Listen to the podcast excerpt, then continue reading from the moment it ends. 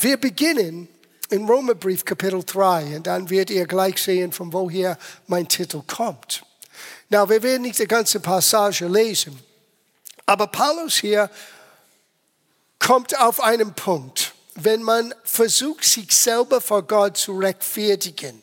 Der Begriff, den man benutzt im Neuen Testament, ist Gerechtigkeit, dass man gerecht vor Gott stehen, dass man die Fähigkeit hat, wirklich deine Rechte von Gott zu bekommen aufgrund von deinem Tun.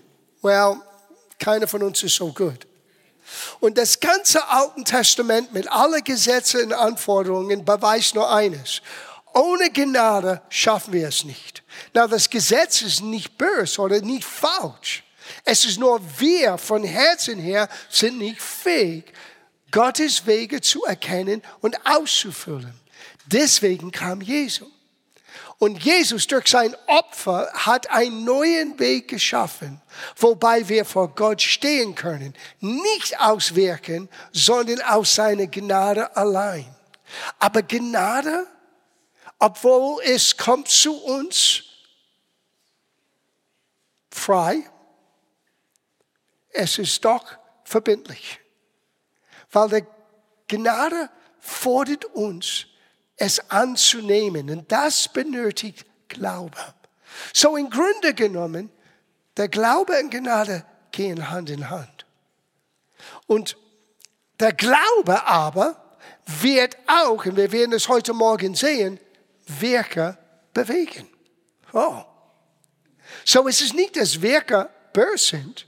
Es ist nur manchmal, wir haben den, den Kart anders vor uns. Ja, normalerweise der Pferd geht vorne, der Kart hinten und manchmal ist, ist der Kart vorne. Und wir versuchen uns zu rechtfertigen vor Gott durch unser Tun. Und auch wir Christen, die vielleicht es besser wissen sollten, tun es trotzdem. Wir haben das Gefühl, wenn wir das Richtige getan haben, dann sind wir in einer besseren Position vor Gott, wo wir eine Gebetserhörung empfangen können. Oder wo wir unser äh, Gewissen besänftigen können.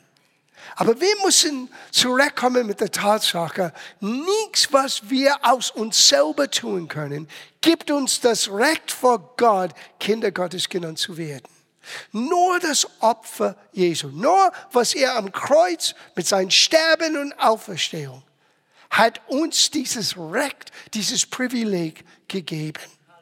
Und so Paulus in dieses dritte Kapitel vom Römerbrief versucht den Leser oder den damaligen Zuhörer, dass die es merken, dass die Werke wird uns alleine nicht retten.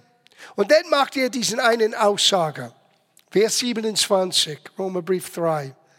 Wo bleibt nun das Rühmen oder das Prahlen? Es ist ausgeschlossen. Wir können uns nicht prahlen über was wir getan haben oder sind oder tun können, ist ausgeschlossen. Durch welches Gesetz? Now, das Wort Gesetz hier kann ein bisschen irreführend sein. Weil das Wort Gesetz kann ein Befehl, tut das oder tut das nicht, verstanden. Aber das kann auch so verstanden, absolute Wahrheit. Eine Wahrheit, der gelten ist immer. Und in diesem Kontext, er redet von Wahrheit.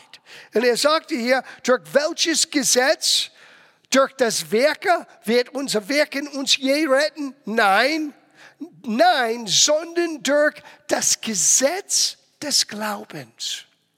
Oder man könnte sagen, durch die Wahrheit des Glaubens.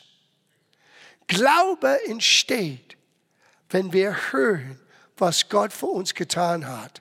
Was Gott für uns getan hat, das ist Gnade pur. Gott ist unverdiente Gunst. Gott ist Liebe zu uns, trotz uns. Aber diese Gnade, wir müssen eine Reaktion auf diese Gnade haben. Und die Reaktion, die uns hilft, ist der Glaube, das Vertrauen in das, was Gott getan hat. Aber die Wahrheit über den Glauben ist nicht nur eingeschränkt mit diesem einen Konzept vom Vertrauen. Das gehört dazu. Wir werden gleich sehen, dass die Wahrheit oder das Gesetz des Glaubens ist auch eine Handlung. Es ist wie du und ich unser Leben neu gestalten können. Now, für mich, Jetzt ist es der 10. September 2023. Vor ungefähr genau um diese Jahreszeit, vor 43 Jahren, ich war 26, Meana war 24, wir sind hierher gekommen. Eigentlich Meana für neun Wochen, ich für sechs Wochen, sie ist drei Wochen vor mir gekommen. Und wir wollten nur hier die deutsche Familie besuchen. Ich wollte sie besser kennenlernen, aber doch innerlich, wir wussten bevor unsere Abreise, es gibt etwas, wenn wir nach Deutschland kommen. Und wir sind Mitte August 1980 angekommen. Wir waren zwei Wochen in Urlaub mit Meanes Vater. Und dann Anfang September, wir kamen zurück und wir beide über den Urlaub, über diesen zwei Wochen, wussten, wir bleiben. Aber wir haben nicht verstanden, warum.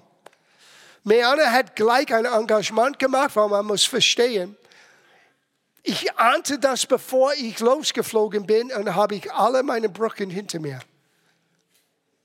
kaputt gemacht. Meine Arbeit, unser Haus, alles habe ich, mein, habe ich gekündigt, habe ich das Haus gekündigt, habe ich unser Möbel in, in einen äh, Lager, ohne zu wissen, was kommt. Na, überleg mal, ich war 26 und ich war zu jener Zeit Musiker, der eigentlich in einer, für eine Baufirma arbeiten musste, um Geld zu verdienen, weil von der Musik als Christ, christliche Konzerten und christliche Einsätze mit Musik waren nicht hoch bezahlt. So tagsüber habe ich ein LKW für eine äh, Baufirma ge äh, gefahren. Und abends mit Probe und Wochenende, mit Spielen. Sonntag, junge Gemeinde. Unser Pastor hat gerade eine Gemeinde begonnen. Sonntagmorgen, egal wie spät es war, am Samstag, Sonntagmorgen, vielleicht manchmal mit zwei Stunden Schlaf, war ich auf der Bühne. Das Musikteam war ein Piano, ein Gitarre. Das war's. Kein Technik, es war ein kleiner Raum, 30, 40 Leute Maximum. Und doch, wir wussten, Gott tut etwas. So als ich diesen Ruf spürte, habe ich Meana angerufen, bevor ich losgeflogen bin. Und sie wusste es. Es stimmt, aber wir, wir verstehen es nicht hier oben. Aber nach den zwei Wochen in Italien, wir beide wussten, okay, bleiben wir. Die Entscheidung ist fest. Als wir zurück nach München kamen, Meana hat ihre Agentur, weil sie hat nur für einem Jahr gearbeitet, in, damals in Hagen, in Westside Story. Sie hat ihre Agentur angerufen, hat gleich ein Engagement in Kassel bekommen. Ich bin alleine hierher geblieben. Aber ich werde euch erklären, warum ich das alles sage mit diesen Aussage des Gesetzes des Glaubens. Übrigens darf ich das auch sagen, ich habe euch ein Mail geschrieben vor ungefähr sechs Wochen, aber die meisten, wenige von euch lesen Mails, das weiß ich. Die meisten wollen nur WhatsApps oder Kurzgeschichten bekommen, aber ich sage das nochmal öffentlich.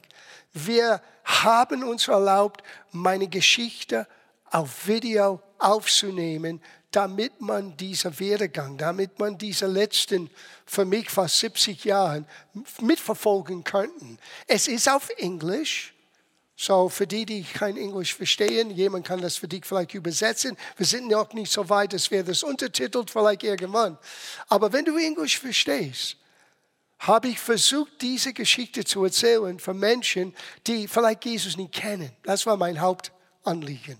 Ich wollte, dass Menschen auch sehen können, was Gott aus einem gewöhnlichen Mensch machen kann, weil wir sind alle gewöhnliche Menschen. Und äh, wenn es dich interessiert, Johnny Angelina, ein Wort.com. Du gehst dorthin und es führt dich zu unserer YouTube-Seite Legacy. Das Legacy ist die Geschichte eines Lebens in, dem Fall, in diesem Fall mein Leben. Und da von Beginn an bis hin und in den nächsten zwei Wochen werde ich die nächsten Kapitel ergänzen, was ist geschehen nach meiner Bekehrung. Und wir sind hier zu einem Punkt gekommen, wo wir wussten, wir bleiben. Meane ist dann nach Kassel gereist und ich bin im Gebet. Und es war genau ungefähr vor 43 Jahren kam diese Aufgabe im Gebet. Ich habe dich berufen, das Wort des Glaubens zu verkündigen. Für die deutschsprachigen Länder, für the German-speaking peoples, Damals habe ich nicht wirklich verstanden, was das bedeutet. Damals DDR, Westdeutschland, Westdeutschland, der Schweiz, Österreich, Liechtenstein. Ich wusste nicht, wie viele Länder damals Deutsch redeten. Aber ich wusste, das war für diesen Gebiet. Und inzwischen, wenn ich zurückschaue, 43 Jahre später, ich erstaunt mich immer, hier zu sitzen und zu merken, was Gott in dieser mehr als vier Jahrzehnten alles bewirkt hat. Und alles durch das Gesetz des Glaubens. Ich bin kein Sonderkind. In dem Sinne sind wir alle besonders. Gott liebt uns alle gleich. Wir sind seine geliebten Kinder. Aber ich war als junger Christ, ich kam zu Jesus Ende 1976, Anfang 77. Ich war nur drei oder vier Jahre Christ. Du würdest denken, wait a minute, Gott wird so etwas nie jemand so jung und unerfahren anvertrauen. Gott hat andere Gedanken. Ich meine, die Aposteln waren nur drei Jahre mit Jesus und waren noch nicht neu, von neuem geboren. Und gleich nachdem sie von neuem geboren waren, kam der Auftrag, gehe hin in alle Welt. Du kannst geistlicher Wachstum nicht mit Monaten und Wochen und Jahren messen. Da war eine gewisse Reife in mir, eine gewisse äh, Hunger in mir, die ich vorher, bevor ich zu Jesus kam, nicht verstanden, nicht hatte. Deswegen war es ein bisschen mysteriös für mich. So hier komme ich mit dieser Aufgabe, das Wort des Glaubens zu verkündigen. Und man muss den damaligen geistigen Klima verstehen. Es war, wie man häufig auch heute hört, immer der Rede vom Glaube. Man muss glauben. Man muss glauben. Man muss Gott vertrauen. Man muss Glauben haben. Man muss Glauben haben. Das Problem war, niemand erzählte wie. Wie kommt der Glaube? Wie wächst der Glaube? Wie handelt der Glaube? Wie entsteht der Glaube? Wie wächst der Glaube? All diese Thematik über den Glauben waren unbekannt und es war, als ob es sollte selbstverständlich haben. Ich erinnere mich an einen Satz von Bob Dylan, als er zu Jesus kam. Er hat ein, ein Lied geschrieben, wo er sagte, you either have faith or unbelief and there's no neutral ground. Das stimmt nicht. Übersetzt, du hast entweder Glaube oder du bist ein Unglaube und es gibt keinen Mittelzone. Es ist zu einfach. Der Glaube ist real ist messbar, es wächst, es gibt eine Quelle, es gibt einen Ort, wo du deinen Glauben stärken kannst. Aber du und ich, wir sind gefordert, im Glauben zu leben. Dieses Gesetz oder absolute Wahrheit des Glaubens zu begreifen und in unser alltäglichen Leben umzusetzen. Das war der Auftrag damals. Und das ist auch der Hauptgrund, warum ich wollte genau in dieser Jahreszeit dieses Thema mit euch nochmal angehen. Geh mit mir zu Römerbrief Kapitel 10. Hier ist dieser Begriff zu finden. Es fängt an in Vers 5. Mose beschreibt nämlich die Gerechtigkeit, die aus dem Gesetz kommt. So, der Mensch, der diese Dinge tut, wird durch sie leben. Das war schlicht gesagt das Auswirkung des Alten Testamentlichen Gesetzes. Tu alle Gesetze und alles wird gut sein. Das Problem ist, niemand könnte es tun. Aber jetzt, er geht weiter. Aber die Gerechtigkeit, Vers 6, die Gerechtigkeit aus Glauben redet. Dieser Aspekt vom Glauben, der umfasst Vertrauen aber führt uns zu einem neuen Lebensstil, ist das, was damals und ehrlich gesagt bis heute nicht immer verkündigt und immer begriffen ist. Es ist mehr als nur unser deutsches Verständnis von das Wort Glauben. Weil Glaube auf Deutsch heißt für die meisten, in etwas Größeres zu vertrauen. Das gehört dazu. Aber biblisch gesehen, biblisch betrachtet, das Wort Glaube ist ein neuer Lebensstil. Und der Glaube oder die Gerechtigkeit, die durch den Glauben entsteht, redet. Unterstreicht das, es redet. Und dann musst du dich beginnen zu fragen, was plappe ich? Was rede ich? Was sage ich? Kann das für mich ein Problem sein? Ist das, was ich sage, in Einklang mit das, was ich finde im Gottes Wort? Ist das für mich ein Lebensstil oder ist das für mich eine Hoffnung, dass Gott etwas tut in meiner Situation? Sieh, alles beginnt mit Hoffnung. Hoffnung ist nicht schlecht. Hoffnung ist so wichtig. Ohne Hoffnung kommst du nicht weiter. Aber Hoffnung ist nur der Beginn vom Glauben. Hoffnung in Sieg hat keine Substanz. Der Glaube gibt unserer Hoffnung Substanz. Das ist Hebräerbrief Kapitel 11, Vers 1, vielleicht später, für eine spätere Zeit. Wir brauchen Substanz im Leben.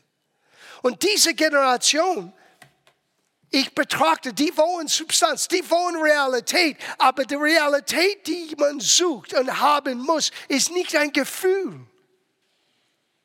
Hör gut zu. Es ist nicht ein Gefühl, es ist nicht ein Gänsehaut. Ah, ich spüre, Gott ist da. Well, Gott war da, ob du es gespürt hast oder nicht. Gott ist nicht ein Gänsehaut. Gott ist Existenz. Gott ist Realität. Gott ist Wille. Gott ist Absicht. Ist sicher für uns deklariert durch das, was Jesus gesagt und getan hat. Und ob ich es spüre oder nicht, es endet Gott nicht und es sollte mein Leben auch nicht enden.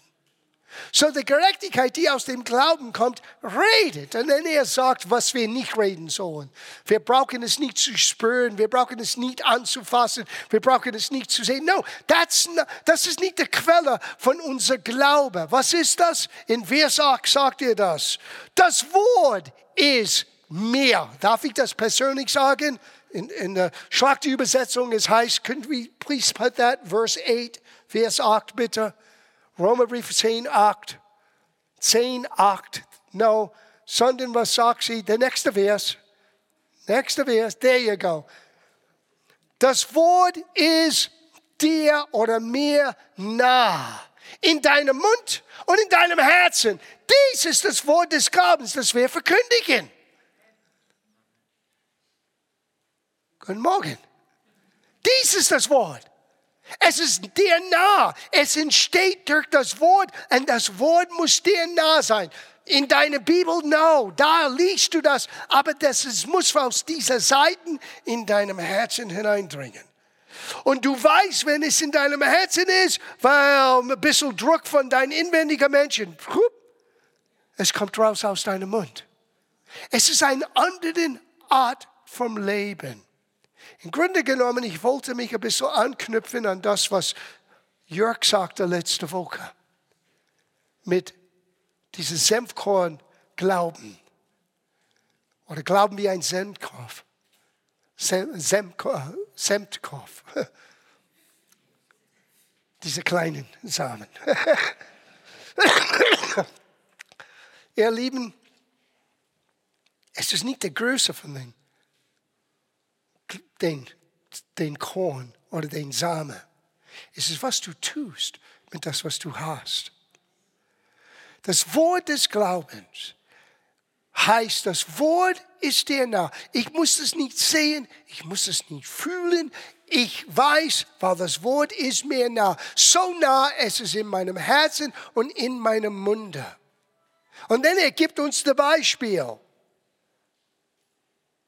Er sagte hier, denn wenn du mit deinem Mund Jesus aus den Herrn bekennst und in deinem Herzen glaubst, dass Gott ihn aus den Toten auferweckt hat, so wirst du gerettet. Dieses Vers hat mich gerettet. Eine Bekannte hat dieses Vers zu mir, aus, bevor ich zu Jesus kam, immer geschrieben. Ich habe es nie verstanden. Aber in dem Moment, wo ich Jesus begegnet bin, dieser Satz kommt hoch. wer immer den Namen des Herrn anruft, wird gerettet. Na, du hörst einige Leute sagen, ja, das ist zu einfach, John. Du kannst nicht erwarten, dass die Menschen werden einfach etwas sagen und dann das war genügend. No, no, es ist nicht nur etwas einfach sagen. Es heißt zu glauben, anzunehmen, mein inwendiger Mensch, das wahrzunehmen und zu umarmen und zu sagen, das ist für mich und dann es zu bekennen. Und das größte Wunder, die wir erleben können, ist, wenn ein Mensch sagt, Jesus, ich glaube an das, was du am Kreuz getan hast. Du hast es für mich getan. Komm in mein Herz. Ich bekenne es jetzt. Jesus, du bist mein Herr. Dieses Bekenntnis ist, was ein Mensch aus dem Tod ins Leben führt. Dieses Bekenntnis ist das, was Leben bringt, wo vorher Tod herrschte. Diese selbe Wahrheit oder Gesetz ist, was dich aus der Krankheit in die Gesundheit führt, aus den Armut in den Überfluss bringen, in den Verzweiflung in den Frieden Gottes bringen. Es ist ein Gesetz, eine Wahrheit. Mit dem Herzen glaubt man, mit dem Munde bekennt man. Mit dem Herzen glaubt man, mit dem Munde bekennt man. Und von woher kommt das in meinem Herzen? Durch das Hören von was Gott schon gesagt hat. Du kannst später lesen zu Hause, Vers 17. Danach kommt der Glaube aus das Hören, das gehört aber. Nicht, was der Pastor sagt, nicht, was jemand anderes sagt, sondern was du aus Gottes Wort gehört hast. Das Problem ist, wir hören nur hier nicht hier. Jesus sagte, wer Ohren hat zu hören, wo sonst habe ich Ohren? No, no, er redete nicht über natürlich hören, er redete über begreifen. Sein Unterschied. Hören und verstehen. Ich habe das einmal so übersetzt gehört. Der Glaube entsteht durch, durch, das Hören. Und das so zu hören, dass du beginnst, gegen, gemäß das, was du gehört hast, auch zu handeln. That's faith. Es endet, was ich tue. Es endet, wie ich denke. Es endet, wie ich handle. Das Gesetz des Glaubens. Geben wir zu Markus Kapitel 11. Und deswegen haben wir einen Berg benutzt. Wir haben es gerade gesungen. Dein Wort versetzt Berge. Das ist eine Wahrheit, aber nicht das Ganze. Weil wir alle erleben irgendwann einen Berg in unserem Leben. Einige kleine Berge, einige riesige Berge. Einige Berge denken wir, oh, vielleicht kann ich das selber bewältigen. Einige, wo du denkst, schaffe ich das nie und nimmer. Und wir gehen zu Gott in Gebet. And that's good. Und Gott kann Berge versetzen. Er hat sie geschaffen. Aber wenn ich würde euch etwas sagen heute Morgen, was vielleicht eure Denkweise ändern könnte, werde ich ganz happy sein. Gott erwartet, dass du beginnst auch deinen Bergen zu versetzen. Und wenn wir hören dieses Begriff, well, der Glaube versetzt Berge, es ist auch es ist irgendwie mystisch oder magisch, der Glaube. Wenn du nur genügend hattest, ohne zu verstehen, es ist ein Gesetz. Es ist eine Wahrheit. Es ist ein Lebensstil, die jeder Mensch erleben, lernen, ausleben können.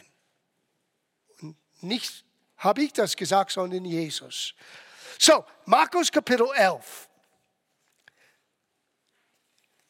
Wir beginnen in Vers 11. Sieh, du musst das in Kontext lesen.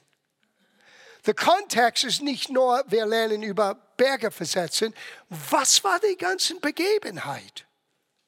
In Vers 11, es fängt an. Und Jesus zog ein in Jerusalem und in den Tempel. Und nachdem er alles betrachtet hatte, ging er, da die, da die Stunde schon vorgerückt war, mit dem Zwölfen hinaus nach Bethanien. Nach Bethanien war ungefähr ein Kilometer entfernt. Bis zu vor Ort, könnte man sagen, from Jerusalem. So, das ist kurz vor die Kreuzigung. Jesus weiß, was auf ihm dort wartet. Er wird zum, ins Tempel gehen. Er wird einiges sagen und es wird ein riesiger Aufruhr geben. Zuerst Hosiana, später kreuzige ihn. Er wusste das alles. So er ging und schaute alles an. Es ist schon abends, komm, wir gehen nach, wir gehen nach Bethanien, wo sie übernachten. So am nächsten Morgen geht die Geschichte weiter, Vers 12. Und als sie am folgenden Tag Bethanien verließen, hatte, hatte er Hunger. Und als er von fern einen Feigenbaum sah, der Blätter hätte, ging er hin, ob er etwas daran finden würde. Und als er zu ihm kam, fand er nichts als Blätter. Denn es war nicht die Zeit der Feigen. Und Jesus begann und sprach zu ihm. Welche ihm? Der Baum. Der Baum. Jesus tut manchmal komische Dinge. Er redet zu Gegenständen. Er redete zu. Ich rede immer zu meinen Blumen. Meine Nachbarn denken, dass ich verrückt bin. Aber ich denke, Jesus hat das getan. Ich verfluche sie nicht, ich sage mehr, mehr Blumen, mehr Blumen. Ja. Und Jesus begann und sprach zu ihm, es esse in Ewigkeit niemand mehr für eine Frucht von dir und seine Jünger hörten es. So, du liest weiter, er ging nach Jerusalem. Dieses Mal schaut er nicht alles an. Er hat etwas unternommen und er verkündigt in den Tempel und er hat schon ein bisschen Aufruhr verursacht in Jerusalem.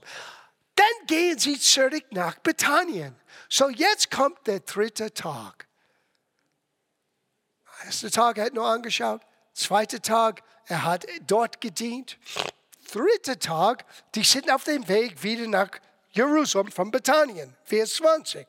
Und als sie am Morgen vorbeikamen, sahen sie, dass der Feigenbaum von den Wurzeln an verdorrt war. Unterstreicht das, von den Wurzeln an. Und Petrus erinnerte sich und sprach zu ihm, Rabbi, siehe, der Feigenbaum, den du verflucht hast, ist verdorrt. Da, was hat er erwartet? Sieh, aus, als Jesus das sagte, gab es keine Veränderung. Sichtbar. Als die vorbeiging am selben Abend, Baum war in Ordnung, scheinbar. Am nächsten Morgen, wow, was ist passiert? Genau, was Jesus sagte.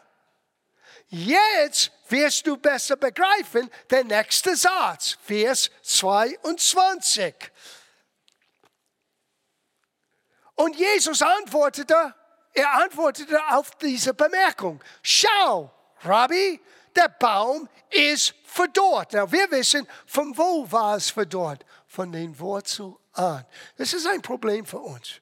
Manchmal, wir sehen nicht gleich die Auswirkung von unserer Glaubenshandlung und wir zweifeln ob etwas im Gange ist. Aber der Glaube geht immer zu den Wurzeln des Problems, zu den Wurzeln der Situation und es dauert vielleicht ein bisschen, bis es sichtbar wird für uns.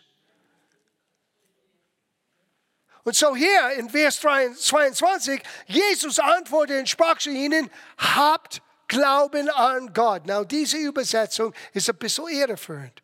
Der Urtext hat nur drei Worte. Das Wort an ist nicht in der Urtext. Es heißt nur, habt Glauben Gott. Habt Glauben Gott. Du könntest das genauso übersetzen. Habt Gottes Glauben oder Glauben, wie Gott hat Genauso wie hab Glauben an Gott. Und wir werden gleich sehen von dem Kontext, Jesus hat nicht einmal erwähnt, dass wenn du Gott vertraust, er tut das.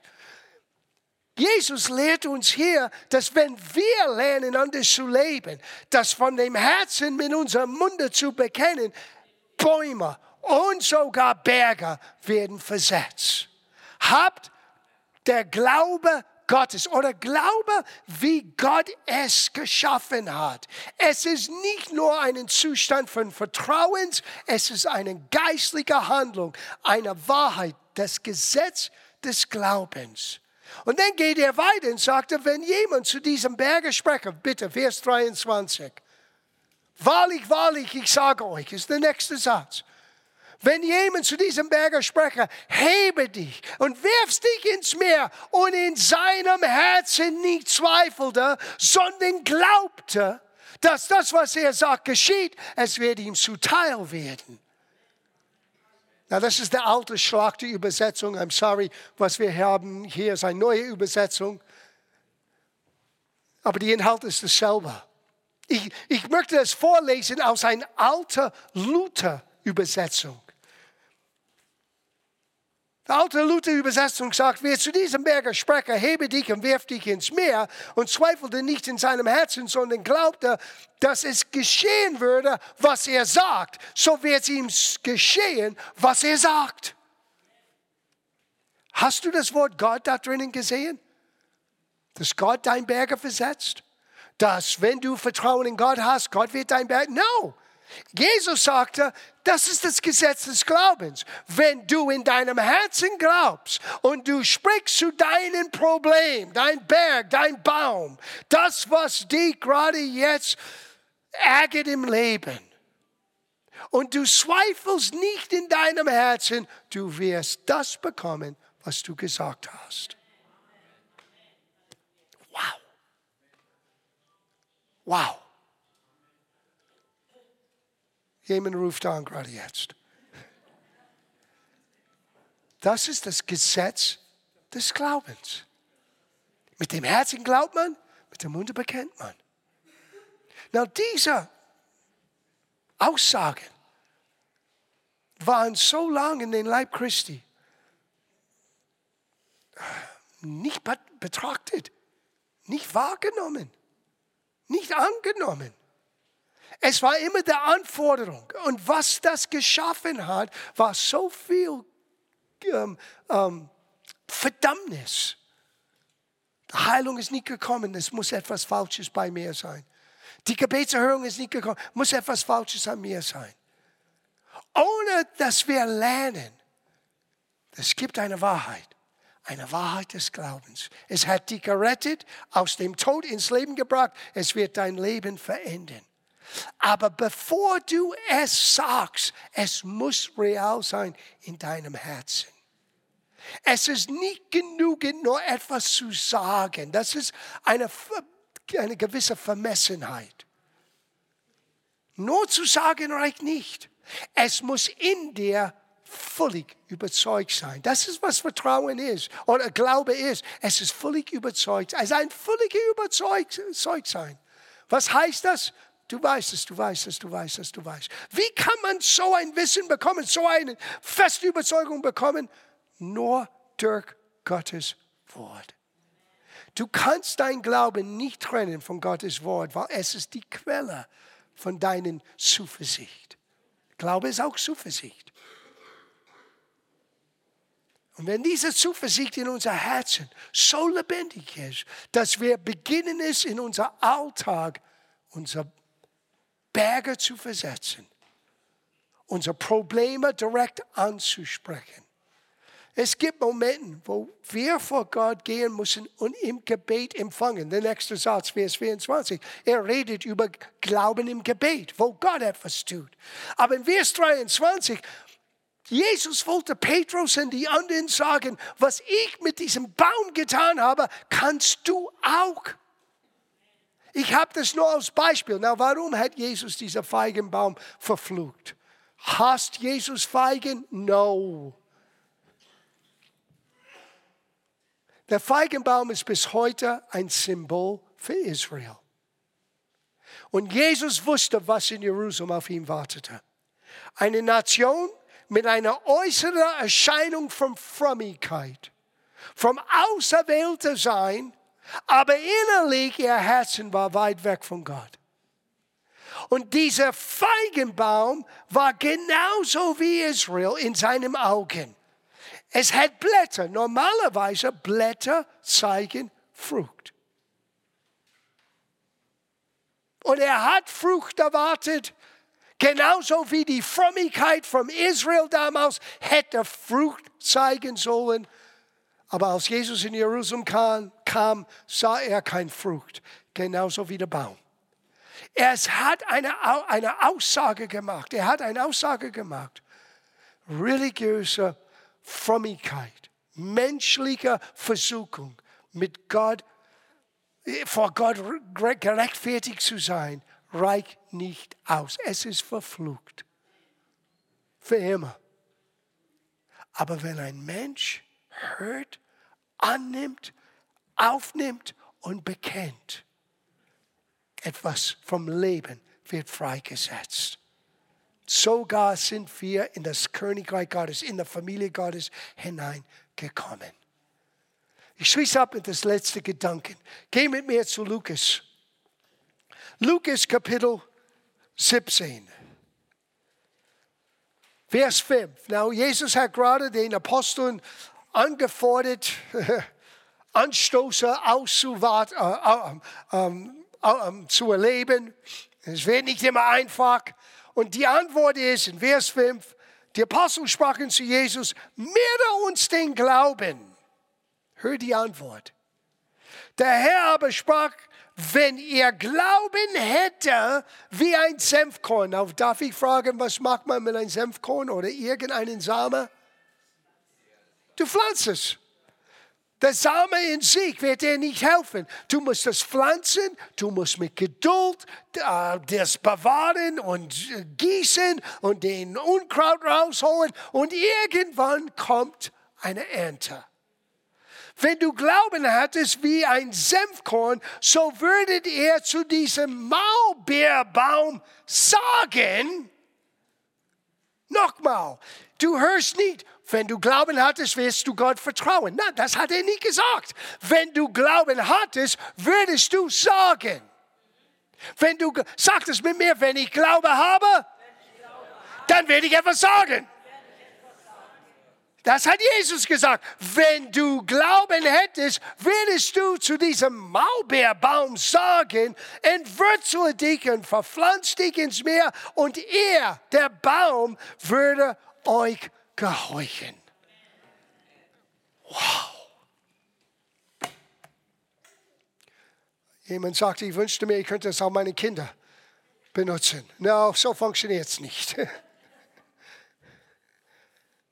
So funktioniert es nicht. Wir Menschen, wir haben eine Wille.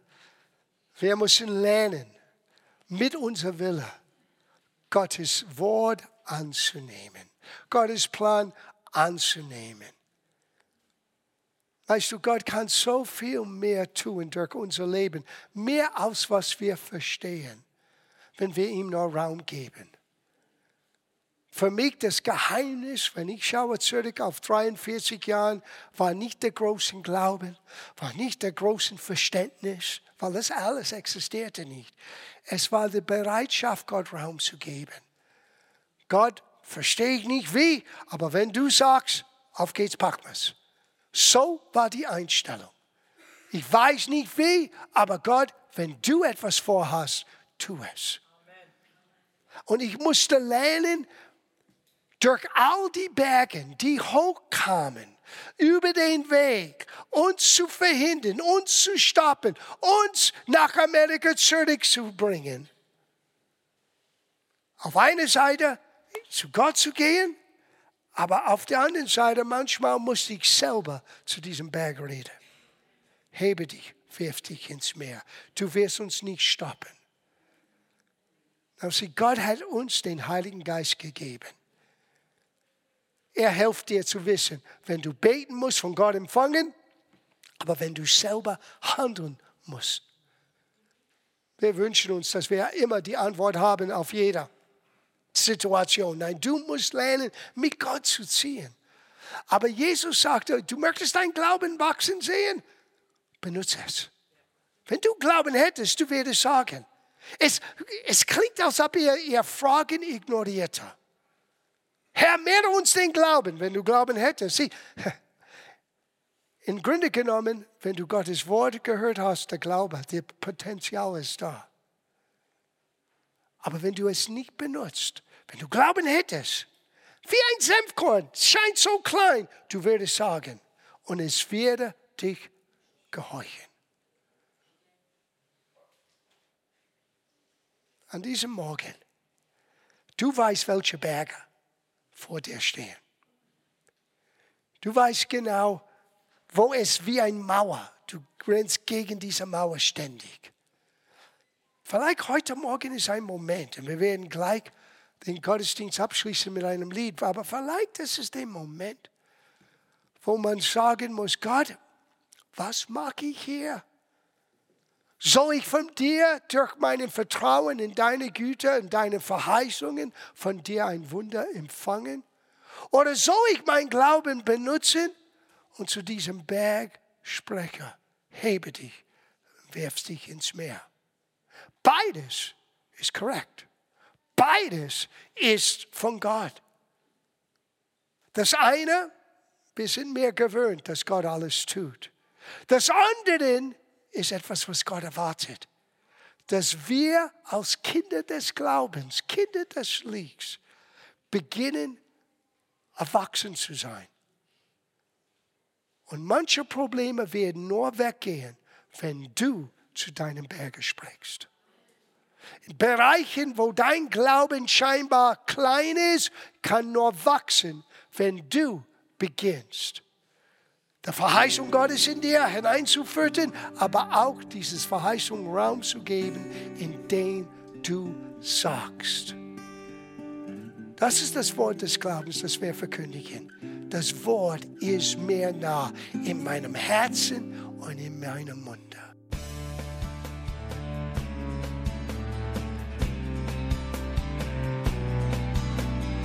Liebe Zuhörer, das war ein Ausschnitt eines Gottesdienstes hier im Gospel Life Center. Auf unserer Website www.gospellifecenter.de können Sie die Notizen für diese und andere Predigten nachlesen und sich über die Arbeit von Gospel Life Center informieren. Wir wünschen Ihnen Gottes Segen.